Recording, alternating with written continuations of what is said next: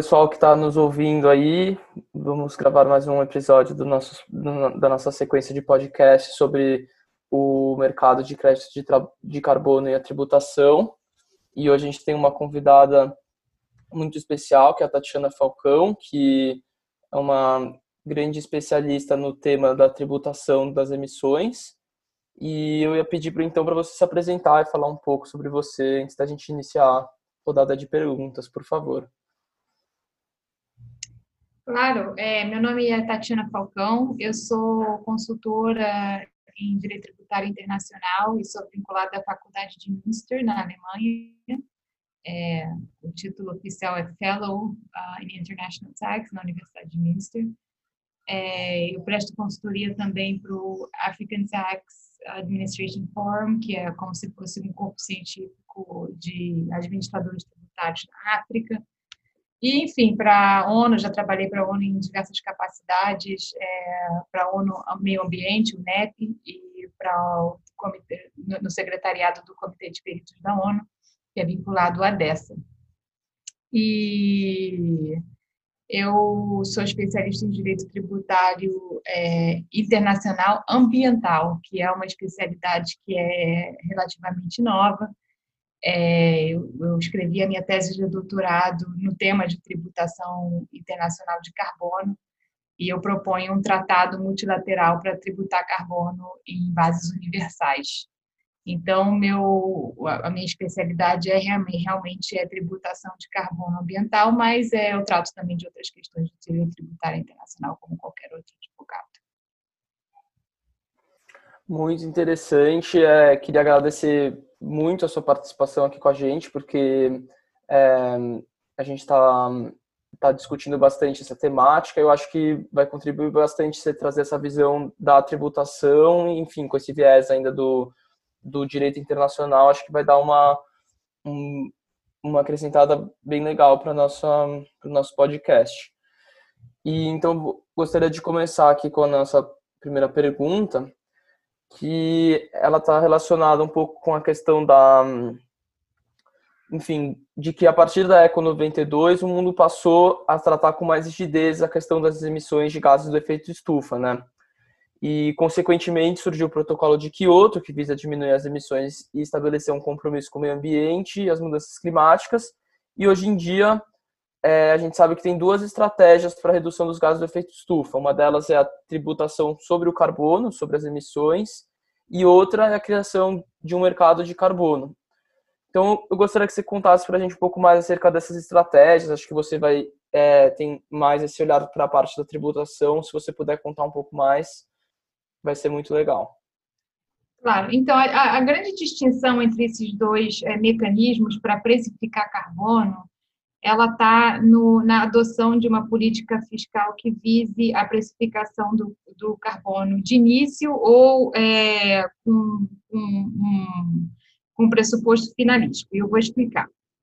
É, o, o mercado de carbono, o que ele faz? Ele, ele, você cria um mercado onde os governos eles emitem é, direitos de poluir, que são chamados é, é, internacionalmente de permissões de carbono, né, Emissions Trading Permits, e essas, esses direitos de poluir são, então, ou é, alienados, né, vendidos para as empresas, ou dados, é, quer dizer, sem uma contraprestação é, remuneratória para as empresas, e elas estabelecem um limite que cada empresa é, pode poluir. Então, se você é uma empresa que está incluído dentro do rol das, das empresas que devem se adequar a esse mercado. E na Europa, por exemplo, eles só, só as empresas que são é, que, que, que são é, que tem que tem uma, uma são consideradas de energia intensivas no consumo de energia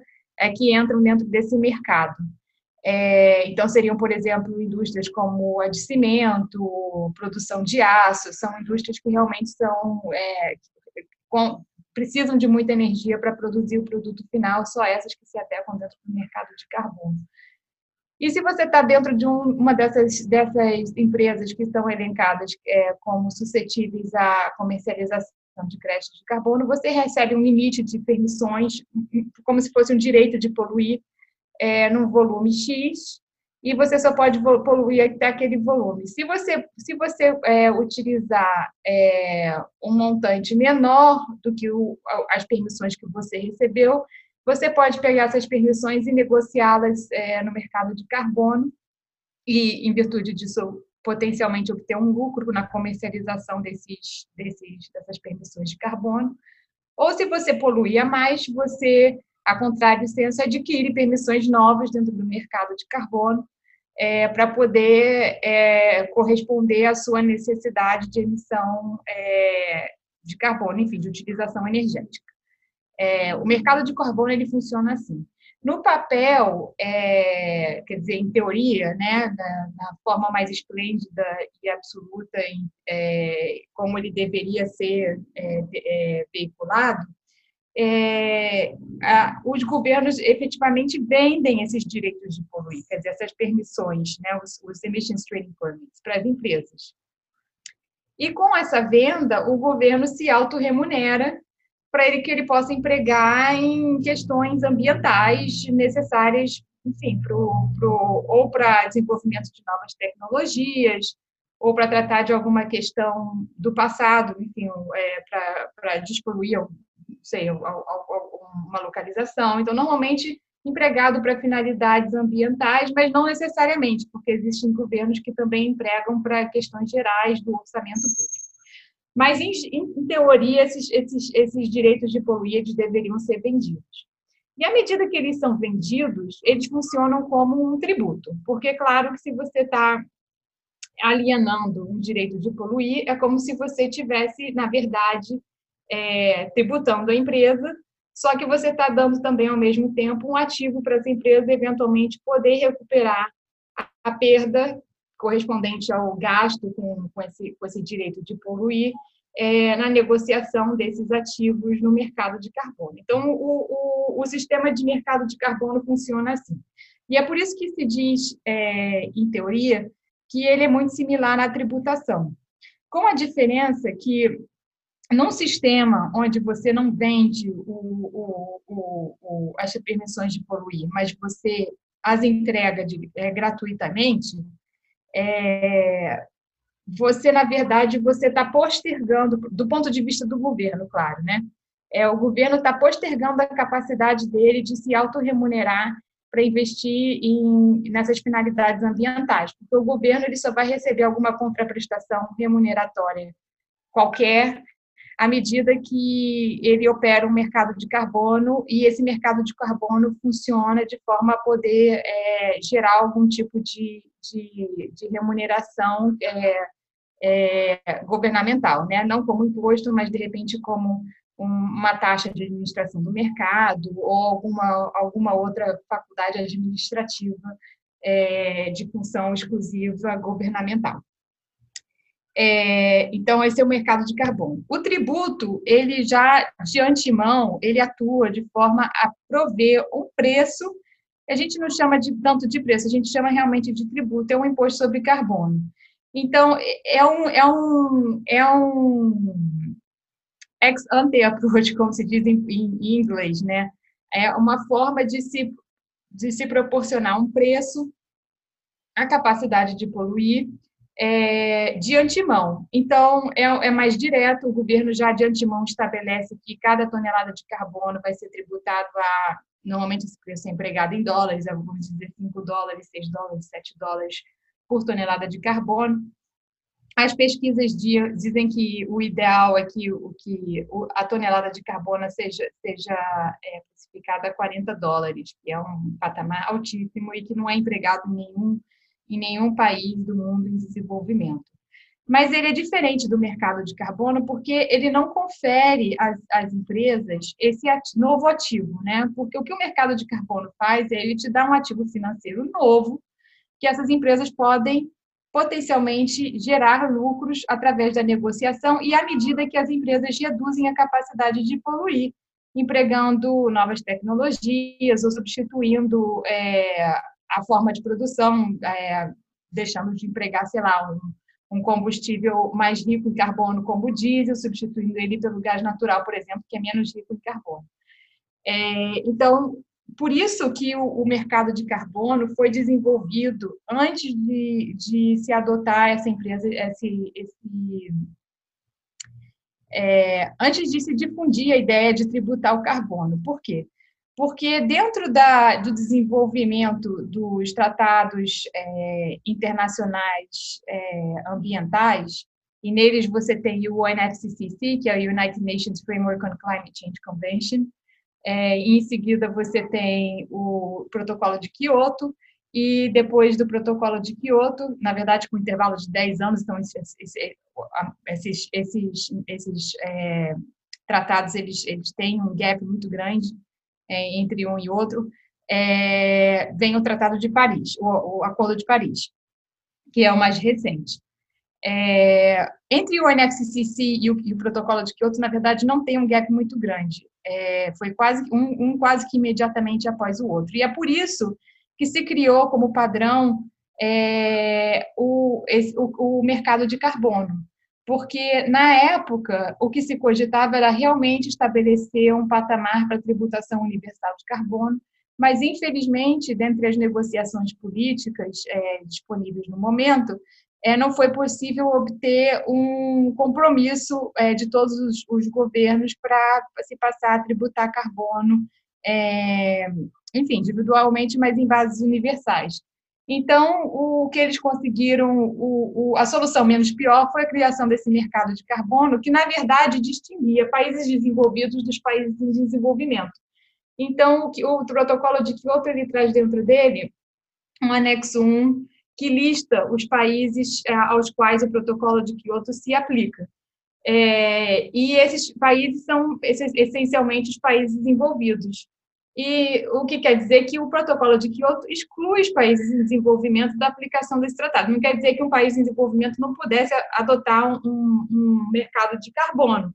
Quer dizer que é, eles adotaram um, princípio que é, é o princípio do, do é, of historical responsibilities, responsabilidades históricas pela, pela, históricas pela, pela produção de poluição, né, porque os países envolvidos passaram pela revolução industrial antes do desenvolvimento. E na época isso era uma ideia que era considerada justa é, e aplicada junto com o princípio dos é, Common Differentiated Responsibilities, que é as responsabilidades comuns, mas diferenciadas, ele, esse, esses dois princípios eles foram, foram empregados concomitantemente para dizer que os países em desenvolvimento não precisavam adotar nenhuma medida imediata com relação à questão climática, que os países desenvolvidos iam tomar responsabilidade e iam passar a, a tratar desse assunto a partir da criação desses mercados de carbono.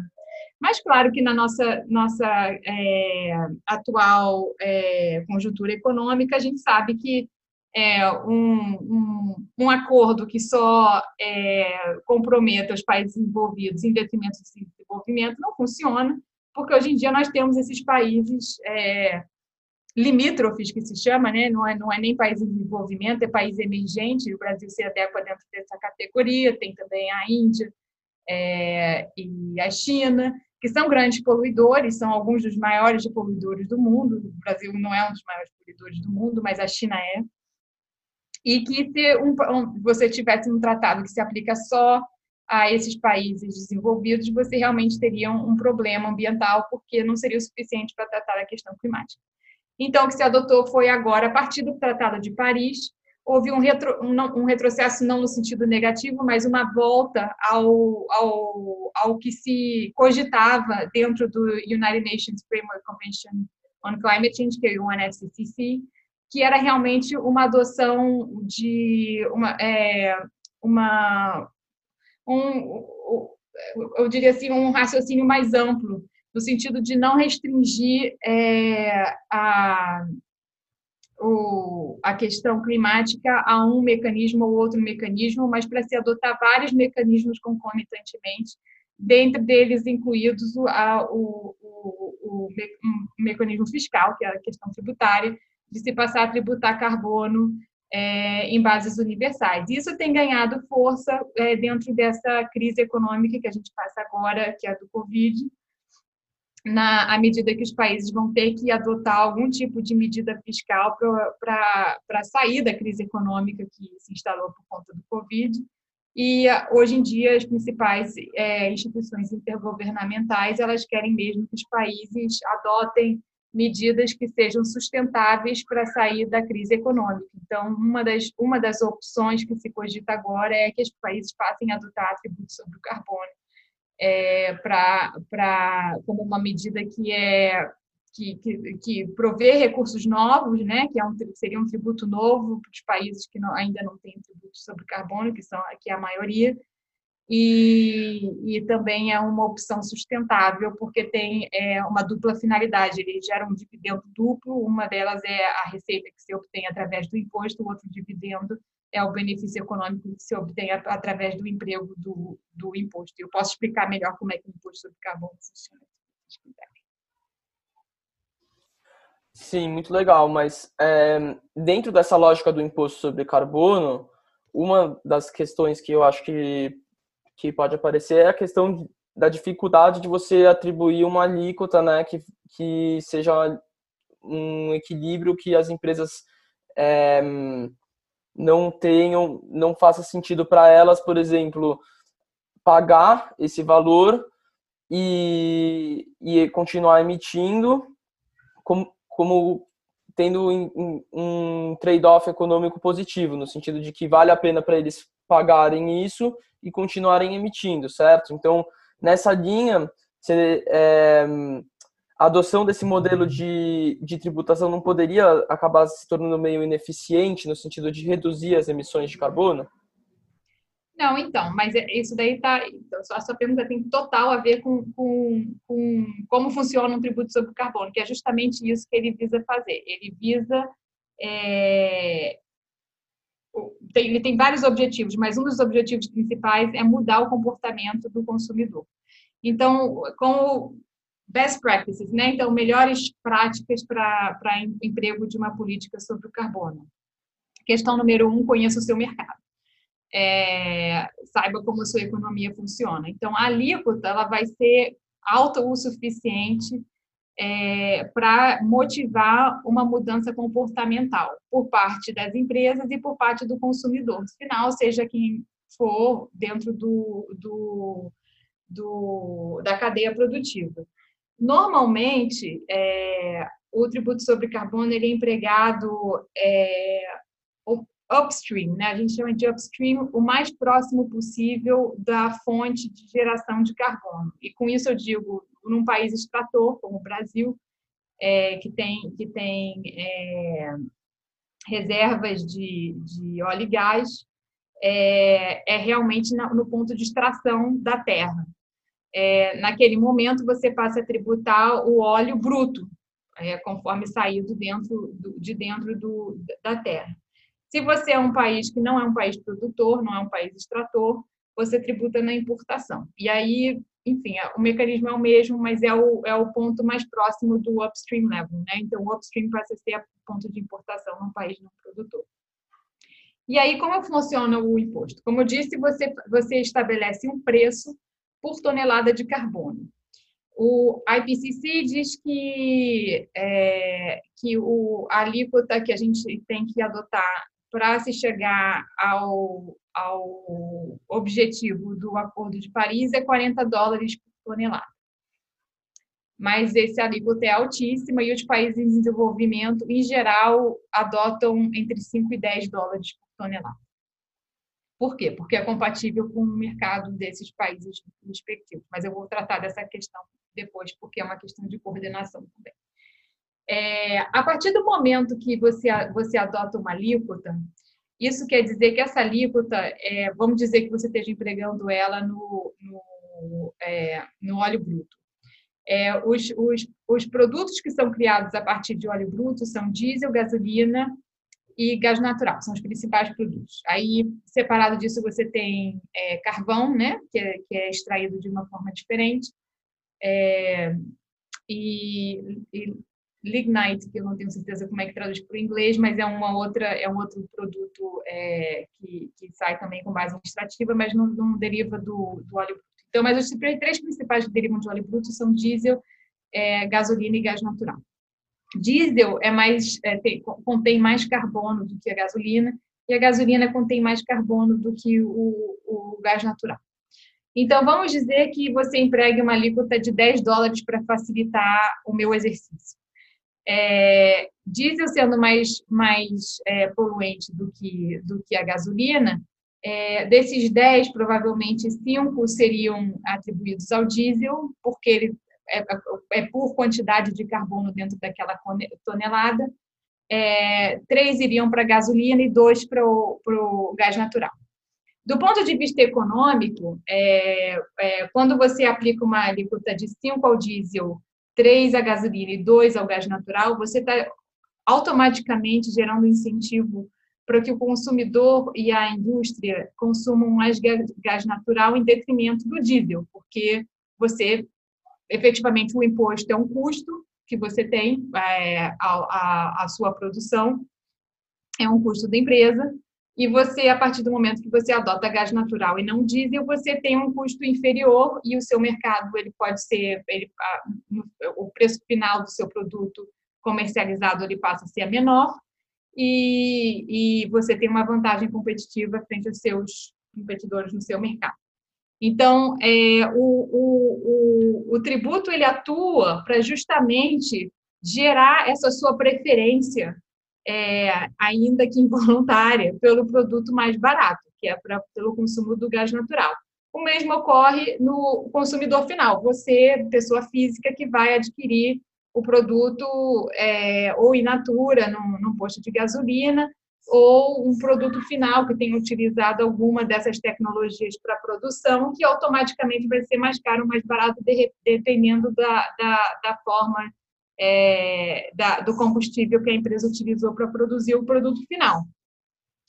Então, a partir desse, de, é, é, questão da mudança comportamental e dessa, desse incentivo econômico para você, consumidor final, mudar de comportamento, é muito importante na administração do tributo.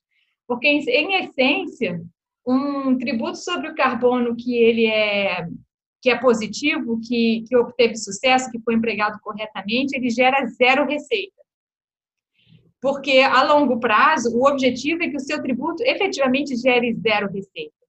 Porque essa, esse, esse preço que você está impondo ao, ao, tanto ao produtor quanto ao consumidor final, ele também tem que ser autossuficiente para gerar um, um incentivo para que a empresa invista em, é, invista em novas tecnologias, e utilize é, energias renováveis, inclusive na produção é, é, do seu produto final. Então, na verdade, nos produtos, nos países nórdicos, por exemplo, que são alguns dos países que empregam tributação de carbono há, há mais tempo, eles começaram a empregar, é, a tributar carbono nos anos 90, no começo dos anos 90, isso já é uma realidade. Eles efetivamente já conseguiram fazer esse switch, fazer é, essa mudança na matriz energética nacional. E hoje em dia eles têm, o governo tem um problema oposto, que é que no começo, claro, eles tinham uma arrecadação enorme, é, que era utilizada pelo governo para ajudar as empresas a fazer essa, essa mudança na matriz energética. É, e à medida que o povo, o, a população foi se acostumando com o imposto e foi mudando o comportamento na aquisição de produtos, eles hoje em dia viram, se viram com uma redução na capacidade é, arrecadatória é, e estão tendo que, que efetivamente pensar em novos tributos para suprir a falta de arrecadação que eles tinham com, com o tributo sobre carbono. Então, o tributo sobre carbono, ele, em essência, ele é um tributo que ele, que, que o objetivo que você visa realmente é que ele tenha um phase out, né? Que ao longo do tempo, a longo prazo mesmo, você é, ele não exista, é, porque você quer que obter essa mudança comportamental e se o, o, o, o, imposto for sustentável, efetivamente, ao longo de 10, 20 anos, você vai conseguir reduzir, é, não reduzir a alíquota, mas é, você vai conseguir uma mudança na sua matriz energética suficiente para que não seja necessário obter uma, uma um, um aumento significativo na alíquota ao longo dos anos. Em essência, também você quer Normalmente, os países, isso é um, também é uma, é uma prática comum, que você começa com uma alíquota mais baixa justamente para o imposto ele ser aceito de início, para você não ter nenhum tipo de, de revolta popular pelo, pelo aumento no valor dos produtos ou dos, ou dos é, do, do, das formas de energia, né?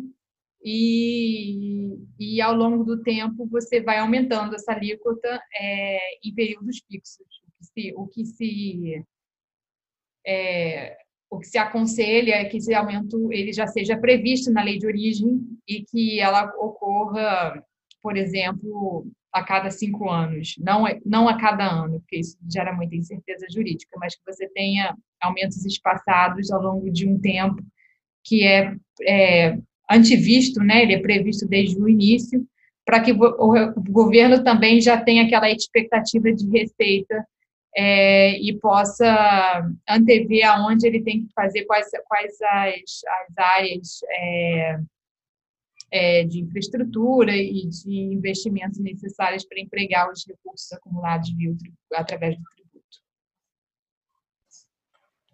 Muito interessante isso também. É, e você citou um, que nos países nórdicos é, já tem, já tem desde a década de 90 uma, uma tributação sobre o carbono, e aí eu ia perguntar como é que é no caso do Brasil, porque se já tem algum já tem algum caminho algo encaminhado para uma regulação no sentido de fazer uma tributação sobre o carbono, ou se há uma tendência em, em, em, entrar nessa, nessa prática do mercado do crédito de carbono, qual que é, como que você vê o Brasil sinalizando a adoção dessas práticas? Então, o Brasil como um país que, que eu, como eu diria, não é um país de direita, mas ele é um país de centro-direita, né? Ele, ele normalmente ele adota práticas que são é, mais benéficas para a indústria privada. É, isso, não sei se é, se é em função de lobby ou se é, se é, mas eu acho que não, não é não é uma política muito, muito estável, porque para países em desenvolvimento como o Brasil e até países emergentes como o Brasil, o estabelecimento de um mercado sobre carbono é um mecanismo que, que é muito custoso para um país para desenvolver. Demora muito para desenvolver um mercado sobre carbono. A China está há mais de, de sete anos é, com projetos piloto para desenvolver um mercado sobre carbono em certas províncias chinesas.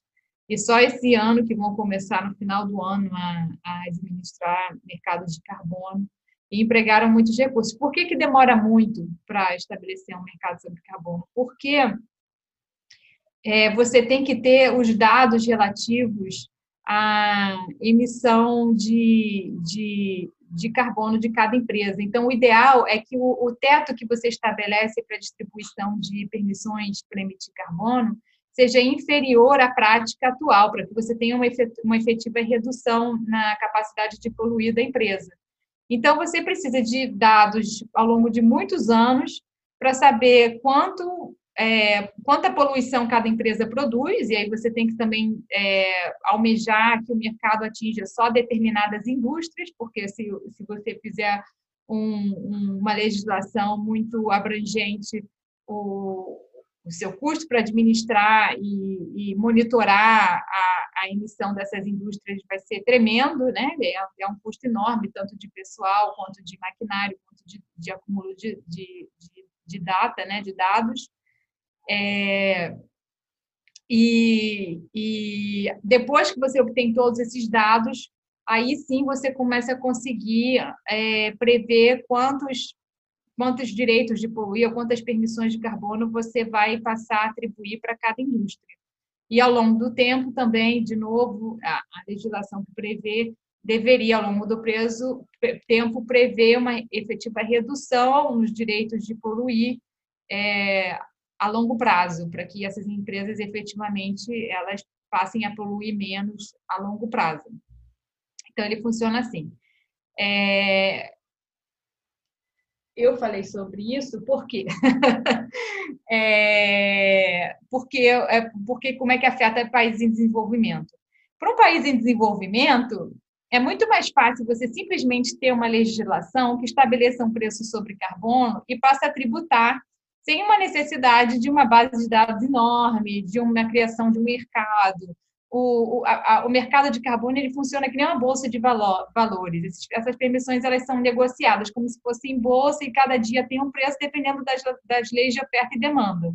Então, se tiver muita procura por um, por, pelo direito de poluir, pelas permissões de carbono, os preços vão ser mais altos. Se tiver pouca procura, os preços vão ser mais baixos o mercado mais estabelecido que existe é o da Europa. E os preços nunca ficaram ao patamar que os europeus queriam. Por quê? Um, porque eles são dados, eles não são vendidos. Então, não existe esse, esse custeio inicial do programa pelas empresas. E dois, porque é, nunca houve tanta procura pelas permissões de poluir quanto eles esperavam que, que houvesse. E com isso, se as permissões ficam muito, muito baratas, as empresas não têm um incentivo econômico para mudar o comportamento, investir em novas tecnologias e passar a poluir menos. Elas simplesmente é simplesmente mais barato para uma empresa é, adquirir novas permissões no mercado se elas tiverem que poluir mais do que mudar uma prática bem estabelecida industrial que já existe há muitos anos. Então, o, o, mercado europeu existe há, há, praticamente 20 anos agora e eles nunca conseguiram chegar a esse patamar. Então, para o Brasil, seria contrassensual você agora começar um mercado, agora que a gente realmente precisa adotar um, uma medida um pouco mais drástica, que seja um pouco mais efetiva, que, né, em termos de eficiência ambiental, é, começar agora um sistema que possa levar 20 anos para estar desenvolvido e amadurecido é muito mais fácil você ter um imposto sobre carbono, que você recolhe o, o imposto imediatamente, você custeia as funções do Estado é, é que você tem que custear imediatamente, e você automaticamente você gera esse preço adicional que, que espera-se vai gerar uma mudança comportamental na sua população. Se a gente tem algum tipo de, de imposto que, que albergue esse tipo de, de tributação? No momento, não. A PEC 45 estabelece a previsão de um que eles chamam de imposto seletivo, que seria o equivalente ao excise tax que existe no exterior. É, e seria esse o imposto que realmente seria o arcabouço de um imposto sobre carbono. Atualmente no Brasil, o mais perto que a gente tem de um imposto sobre carbono, que é do excise tax, né, que é, que é a forma jurídica de se empregar esse imposto é, seria o IPI. Mas, não, como, como no Brasil é, as finalidades tributárias né, elas são, elas são é, constitucionalmente delimitadas, elas são um pouco presas, né, porque elas, elas, elas todas, os tributos, eles têm, eles têm essas funções específicas, né? O IPI é para industrialização, o ICMS é em, é em circulação de mercadoria, ICS é serviços.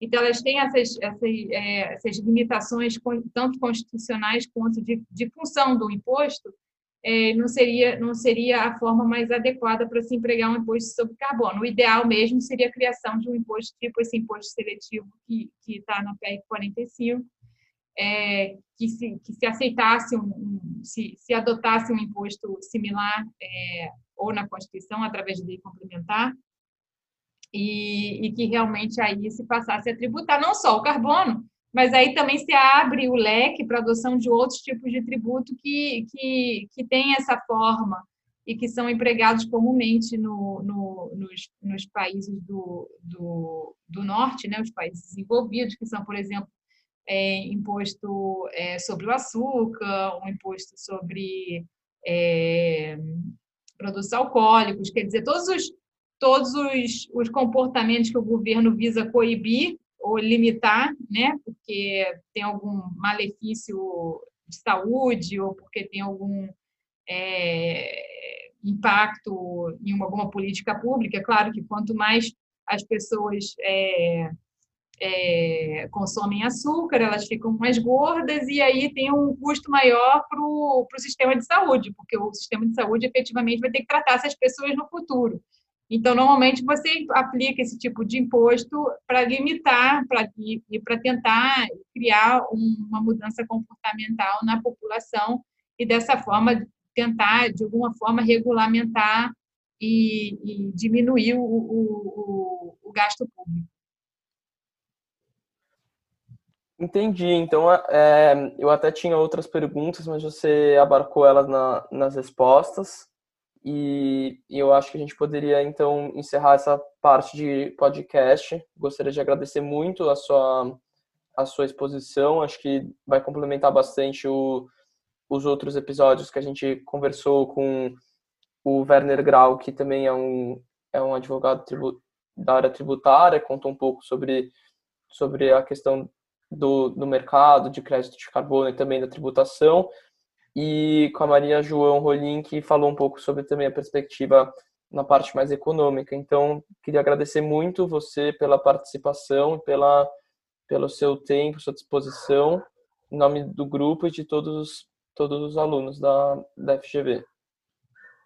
Obrigada a vocês pelo convite.